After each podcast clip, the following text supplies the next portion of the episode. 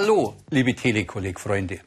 Schön, dass Sie sich wieder die Zeit genommen haben, um sich mathematisch etwas weiterzubilden. Oder vielleicht müssen Sie nur bereits Gelerntes etwas auffrischen. Oder Sie überprüfen, ob auch alles richtig ist, was ich Ihnen zeige und sage. Auf alle Fälle begrüße ich Sie alle zur heutigen Sendung über Geraden im Raum. Sie haben sicher schon einmal etwas über eine Gerade gehört. Eine gerade Linie ist etwas aus dem Bereich der Geometrie. Es beschreibt etwas unendlich Langes und unendlich Dünnes. Die Gerade ist etwas, das von irgendwo geradlinig herkommt und immer, immer weiter geradlinig irgendwo hinführt. Und Sachverhalte ohne Anfang und ohne Ende sind für unser kleines, eingeschränktes Gehirn nur ganz, ganz schwer oder aber auch gar nicht begreifbar. Und weil das so ist, sucht man zum besseren Verstehen Hilfsmittel. Um von einem Punkt A zu einem Punkt B zu kommen, gibt es viele, ja sogar unendlich viele Möglichkeiten. Aber es gibt nur einen kürzesten Weg vom Punkt A zum Punkt B. Und dieser kürzeste Weg liegt auf einer Geraden durch die beiden Punkte. Kurz mal grafisch dargestellt. Alle Verbindungen führen von A nach B. Aber nur eine ist die kürzeste Verbindung. Die auf der Geraden. Ich bezeichne sie mit klein g. Wenn man sich das tiefer überlegt, legen demnach zwei Punkte eine Gerade fest. In der analytischen Geometrie entstehen Geraden immer als Mengen von unendlich vielen Punkten. Aber es ist nur die Lage von zwei solchen Punkten nötig, um eine Gerade festlegen zu können. Ein am Boden liegendes Seil zeigt einen beliebigen Linienverlauf. Um die Linie beschreiben zu können, sind mindestens die angegebenen Punkte nötig. Wird an den Enden des Seiles angezogen, so wird die Linie zu einer Geraden. Wir können nun Punkte nach und nach entfernen, trotzdem bleibt die entstandene Gerade, solange noch zwei Punkte übrig sind, eindeutig beschreibbar. Und das müsste Sie an Geraden in der Ebene erinnern. Es gab da die Zwei-Punkte-Form von Geradengleichungen. Oder vielleicht noch besser in Erinnerung die Punktsteigungsform von Geraden. Ein Punkt der Geraden liegt dabei auf der y-Achse und liefert den y-Achsenabschnitt t. Und der zweite Punkt kann über den Steigungsfaktor m mittels dem die Richtung der Geraden über ein Steigungsdreieck festgelegt ist, ermittelt werden. Und diese beiden Punkte bestimmen dann die Lage der Geraden mit der Geradengleichung y ist m mal x plus t. Es ist also wirklich so, dass zwei Punkte eine Gerade festlegen. Bei uns war es ein Stützpunkt, der auf der y-Achse unseres Koordinatensystems lag und ein zweiter Punkt, der die Richtung der Geraden bestimmte.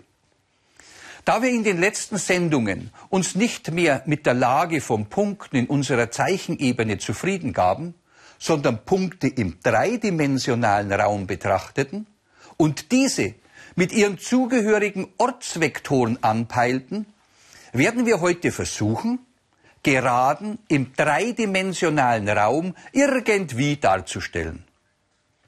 Und das irgendwie können wir mit unserem bisherigen Wissensstand schon sehr stark eingrenzen. Uns ist nämlich bereits bekannt, dass zwei Punkte einer Geraden ausreichen, um sie darstellen zu können. Ein Stützpunkt und einer, der die Richtung der Geraden festlegt. Auf der Suche nach einem Beispiel sind wir bei einer Zimmerei fündig geworden.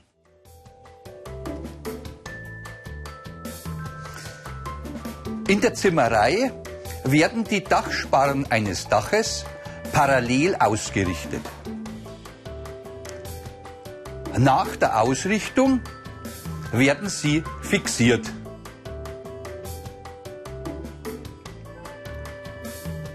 Und somit ist die Parallelität der Dachsparren gesichert. Wie Sie genau feststellen konnten, haben zwei Punkte beziehungsweise zwei Sparrennägel oder Schrauben die Lage des Dachsparrens festgelegt. Und der Dachsparren ist ein Teil einer Geraden im Raum. Genau genommen könnten wir die Lage des Dachsparren in ein kartesisches, dreidimensionales Koordinatensystem eingliedern. Vom Koordinatenursprung führt ein Vektor zum Punkt A und ein Vektor zum Punkt S. Es entsteht ein Vektor von A nach S. Und schon sind wir wieder bei unseren geliebten Vektoren. Die Vektoren vom Koordinatenursprung zu den Punkten A und S sind die Ortsvektoren dieser beiden Punkte. Und der Vektor von A nach S gibt die Richtung der Sparrenlage an und wird deshalb als Richtungsvektor der Geraden bezeichnet. Da der Vektor ein Repräsentant einer bestimmten Pfeilklasse ist, kann man ihn jederzeit im Koordinatensystem verschieben. Man kann ihn auch so verschieben, dass Spitze und Fußpunkt dieser Vektoren aneinander hängen. Und das mit beliebig vielen Vertretern dieser Pfeilklasse. Es entsteht eine Gerade G. Und auch bei den Geraden im Raum hat man diese unendliche Länge, die uns so schwer begreiflich ist. Die Gerade, die irgendwo herkommt und irgendwo hingeht. Aber durch die beiden Punkte A und S, die Elemente der Punktmenge der Geraden sind, ist die Gerade ganz genau festgelegt. Das ist doch interessanter als mancher Krimi. Wie wir erkannt haben, wird an dem Punkt A beliebig oft der Vektor AS angehängt. Zum Beispiel so lange, bis wir an einem bestimmten Punkt, ich nenne ihn mal x, angekommen sind. Vereinfacht dargestellt. Um von A nach x zu kommen, muss ich eine bestimmte Anzahl mal den Vektor AS aneinander hängen. Als Variable für die bestimmte Anzahl wähle ich den griechischen Kleinbuchstaben Lambda. Somit beträgt die Strecke von a nach x Lambda mal den Vektor as. Konnten Sie das nachvollziehen? Und in der letzten Sendung habe ich Ihnen etwas über eine Vektorkette erzählt. Wir haben gelernt, wenn Sie sich an unseren Vogelflug erinnern, dass eine geschlossene Vektorkette stets den Nullvektor als Ergebnis hat. Wir haben auch von einem Gegenvektor gehört. BA ist der Gegenvektor von AB. Also ist AB nichts anderes als minus BA. All das müssen wir jetzt anwenden. Wir bilden die Vektorkette von O nach A und von A über X zurück zum Punkt O, unserem Koordinatenursprung.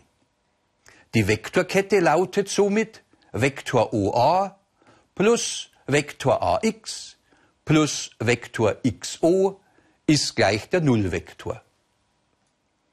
Für Vektor AX dürfen wir auch Lambda mal Vektor AS setzen. Und für Vektor XO minus Vektor OX schreiben.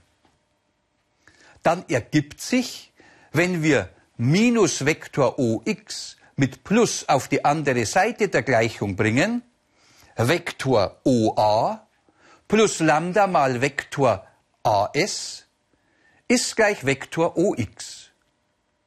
Und OX ist der Ortsvektor von allen Punkten, die auf der Geraden liegen. Alle Punkte auf der Geraden werden also durch die erhaltene Vektorgleichung beschrieben. Da die Gleichung von dem Parameter Lambda abhängig ist, spricht man auch von der Parametergleichung der Geraden im Raum. Vereinfacht sagt man aber Vektorgleichung einer Geraden dazu. Der Ortsvektor zum ersten Punkt der Geraden, in unserem Fall der Punkt A, wird auch als Stützvektor bezeichnet. Und der Vektor vom ersten Punkt zum zweiten Punkt der Geraden als Richtungsvektor. Somit ist der Ortsvektor aller Punkte einer Geraden die Summe aus dem Ortsvektor eines beliebigen Punktes der Geraden und dem Vielfachen des Richtungsvektors dieser speziellen Geraden. Gleich an einem Beispiel mit Koordinatenwerten praktiziert. Eine Gerade soll durch die Punkte a mit den Koordinaten 4, minus 2 und 0 und b mit den Koordinaten 2, 0 und 3 verlaufen. Zuerst wollen wir die Punkte in ein räumliches Koordinatensystem einzeichnen. Punkt A, 4 in x1-Achsenrichtung, dann minus 2 in x2-Achsenrichtung und schon haben wir die Lage des Punktes A, da die x3-Koordinate 0 ist. Gleichermaßen legen wir die Lage des Punktes B fest. Zwei Einheiten nach rechts in x1-Achsenrichtung die x2-Koordinate ist 0, also nur noch 3 in x3-Achsenrichtung nach oben. Die Ortsvektoren und OA und OB können somit auch eingezeichnet und in der Spaltenschreibweise problemlos angegeben werden. Bis hierher alter Schnee von gestern. Aber unser Ziel ist ja, eine Vektorgleichung der Geraden durch die Punkte A und B aufzustellen. Und dazu haben wir gerade gelernt, sind der Ortsvektor eines Punktes der Geraden und ein Richtungsvektor der Geraden nötig. Da wir einen zweiten Punkt für uns speziell B, wenn wir für den Ortsvektor den Punkt A nehmen, auf der Geraden wissen, kann für den Richtungsvektor der Vektor von A nach B gewählt werden. Wie man einen Vektor aufstellt, wissen Sie hoffentlich noch. Spitze minus Fuß sollte Ihnen dabei sofort einfallen. Also los ans Werk. Zuerst der Ortsvektor OA. Der Richtungsvektor AB bildet sich aus den Koordinaten von b, der Spitze dieses Vektors, minus den Koordinatenwerten von Punkt A, dem Fußpunkt dieses Vektors. Er hat somit die Komponenten minus 2, 2 und 3. Jetzt haben wir alles für die Geradengleichung. Wir können schreiben Ortsvektor x, der für alle Punkte, die auf der Geraden liegen, steht, ist gleich Ortsvektor von a plus ein Vielfaches des Richtungsvektors AB. Und für den Vervielfachungsfaktor nehme ich wieder den griechischen Kleinbuchstaben Lambda. Auf die Einkreisung des Pluszeichens verzichte ich ab jetzt. Ich gehe davon aus, dass Sie wissen, dass das verwendete Rechenzeichen Plus für alle Zeilen der Spaltenschreibweise Gültigkeit hat. Wenn wir jetzt noch unsere ermittelten Vektoren einsetzen, erhalten wir für die Gerade AB Vektor x gleich Ortsvektor OA mit 4, minus 2 und 0 plus Lambda mal der Richtungsvektor AB mit minus 2, 2 und 3. Da der Ortsvektor OA zum Stützpunkt A unserer Geraden führt, wird er gerne auch als Stützvektor bezeichnet. Stützpunkt ist auch der treffendere Ausdruck für den ersten Punkt der Geraden. Den Anfangspunkt können wir schlecht dazu sagen, da ja eine Gerade keinen Anfang und kein Ende kennt, wie Sie zu Beginn der heutigen Sendung erfahren haben. Wie Sie jetzt sehen, ist es gar nicht so schwer, Geradengleichungen im Raum aufzustellen. Wenn man sich vorstellt, dass die Lage eines jeden Punktes in Bezug auf einen festgelegten Raumkoordinatenursprung angegeben werden kann, ist die Darstellung von Geraden im Raum über Vektorgleichungen nur eine logische Folgerung daraus. Und weil uns das alles so leicht fällt, überlegen wir mal, welche Lagen können denn Geraden im Raum zueinander haben? Schauen wir dazu nochmal auf unseren Dachstuhl von vorher.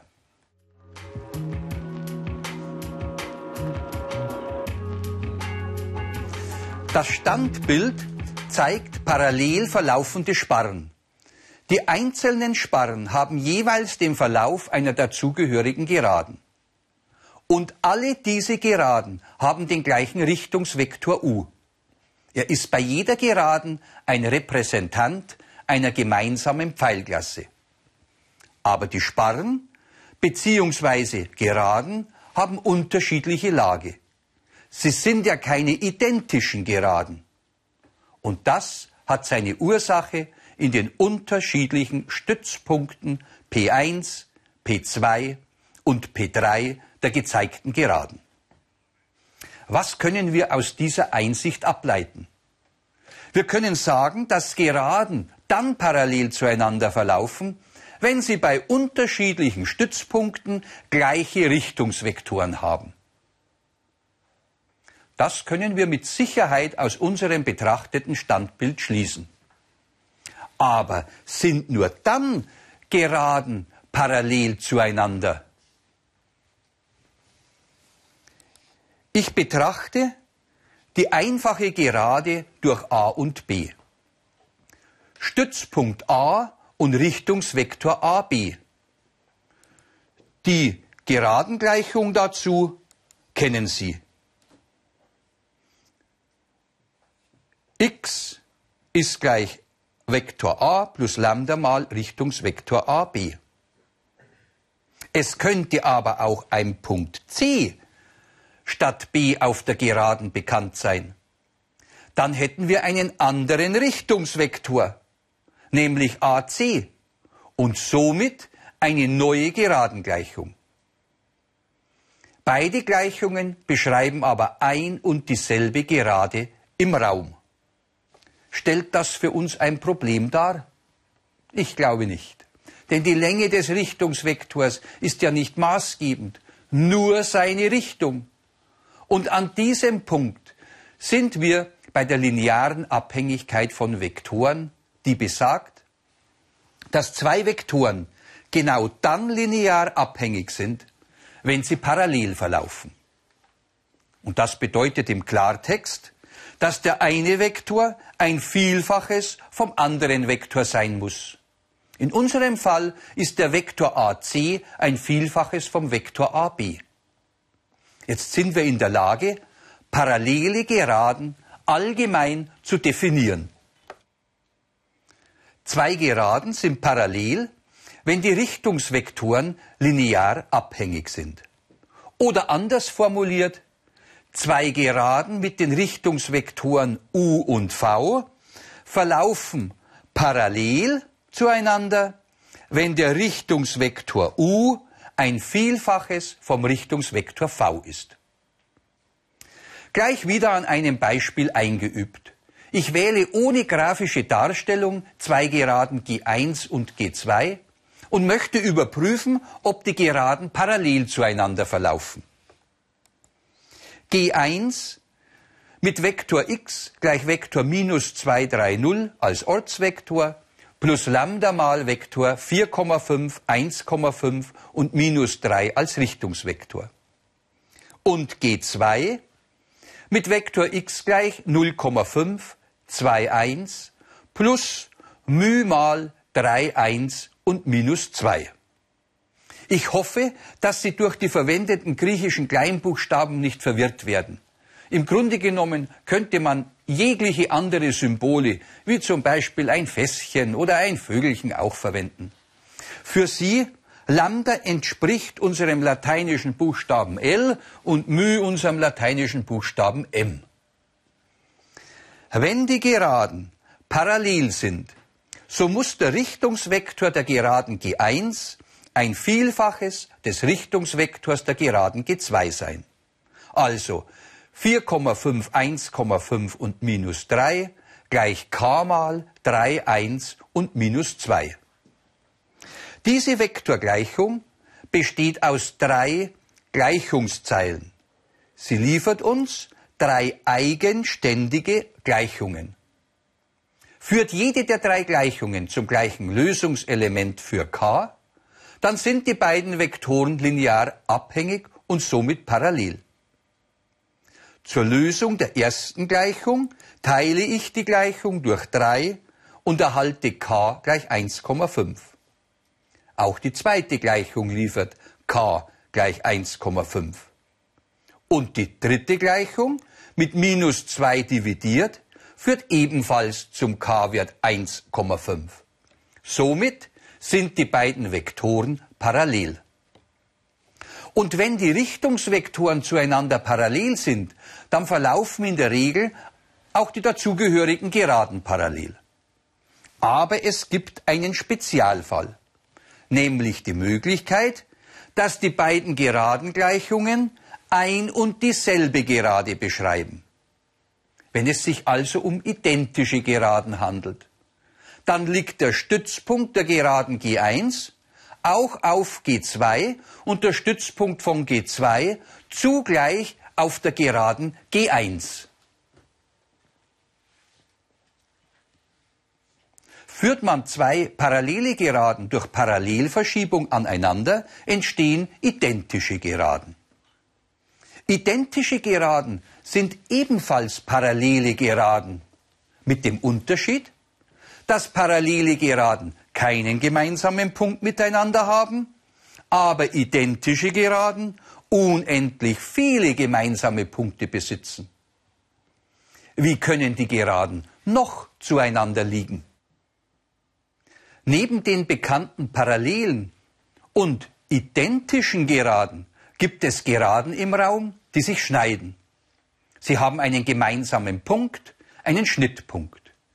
Ihre Richtungsvektoren sind unterschiedlich. Aber es gibt auch Geraden mit unterschiedlichen Richtungsvektoren, die keinen gemeinsamen Punkt besitzen. Man bezeichnet diese Geraden als windschief. Jetzt haben wir alle Lagemöglichkeiten von Geraden zueinander gesehen. Ich fasse es für Sie noch einmal in einer Tabelle zusammen. Bei parallelen Geraden sind die Stützvektoren beliebig, die Richtungsvektoren linear abhängig. Sie haben keine gemeinsamen Punkte. Identische Geraden haben linear abhängige Richtungsvektoren und Stützvektoren, die auf beiden Geraden liegen. Sie besitzen unendlich viele gemeinsame Punkte. Zwei sich schneidende Geraden haben im Normalfall unterschiedliche Stützvektoren, könnten aber auch einen gemeinsamen Stützvektor besitzen. Ihre Richtungsvektoren sind linear unabhängig. Sie haben genau einen gemeinsamen Punkt. Zum Schluss noch die windschiefen Geraden. Sie besitzen unterschiedliche Stützvektoren, haben linear unabhängige Richtungsvektoren und keine gemeinsamen Punkte. Eine ähnliche Auflistung finden Sie in Ihrem Begleitmaterial. Ich möchte mit Ihnen zum Ausgang der heutigen Sendung noch den Schnittpunkt zweier gegebener Geraden G1 und G2 rechnerisch ohne eine grafische Darstellung ermitteln. Ich wähle dazu die beiden Geraden G1 mit Vektor x gleich 3, 0, 2 plus Lambda mal minus 2, 3 und 0 sowie die Gerade G2 mit Vektor x gleich minus 3, 2 und minus 4 plus μ mal 4, 1 und 6. Damit ich mir nicht zu viel Arbeit mache, prüfe ich zuerst, ob die beiden Richtungsvektoren linear abhängig sind. Ich untersuche, ob der Richtungsvektor der Geraden G1 ein Vielfaches vom Richtungsvektor der Geraden G2 ist. Die erste Zeile minus 2 gleich k mal 4 liefert für k den Wert minus 0,5. Die zweite Zeile liefert k gleich 3. Da die beiden k-Werte unterschiedlich sind, steht jetzt schon fest, dass die beiden Geraden nicht parallel sind. Wenn sie nicht parallel sind, können sie auch nicht identisch sein. Es bleiben noch die Möglichkeiten windschief oder ein Schnittpunkt. Zur Berechnung des Schnittpunktes müssen beide Gleichungen gleichgesetzt werden. Jede Zeile ergibt eine eigene Gleichung. Die drei Gleichungen bilden ein Gleichungssystem mit zwei Variablen. Es ist ein überbestimmtes System. Gibt es ein Lambda und ein μ-Wertepaar, das alle drei Gleichungen in wahre Aussagen überführt, so ist es ein Schnittpunkt. Die Gleichung 3 liefert uns den μ-Wert 1. Dieses μ in Gleichung 2 eingesetzt ergibt 3 Lambda gleich 2 plus 1 für μ und somit ist Lambda auch 1. Jetzt setzen wir zur Wahrheitsprüfung μ gleich 1 und Lambda gleich 1 in die erste Gleichung ein. Und wir erhalten mit 1 gleich 1 eine wahre Aussage. Also gibt es einen Schnittpunkt. Hätten wir keine wahre Aussage erhalten, wäre der Fall von zwei windschiefen Geraden vorhanden. Um den Schnittpunkt zu erhalten, muss man entweder Lambda in G1 oder μ in G2 einsetzen. Es führt zu den gleichen Schnittpunktkoordinaten. Ich wähle einfach mal Lambda in G1. Das ergibt Ortsvektor x gleich 3, 0, 2 plus 1 mal minus 2, 3, 0. In jeder Zeile addiert, erste Zeile 3 minus 2 gleich 1, zweite Zeile 0 plus 3 gleich 3 und dritte Zeile 2 plus 0 gleich 2. Der Schnittpunkt hat somit die Koordinaten 1, 3 und 2. Alles keine Zauberei. Im Grunde genommen nur eine logische Vorgehensweise. Ich wünsche mir, dass Sie langsam Begeisterung beim Umgang mit Vektoren spüren. Mit der Zeit kann die Vektorrechnung zur Spielerei werden. In diesem Sinne wünsche ich Ihnen ein schönes Heimspiel. Ihr Heinz Gascher.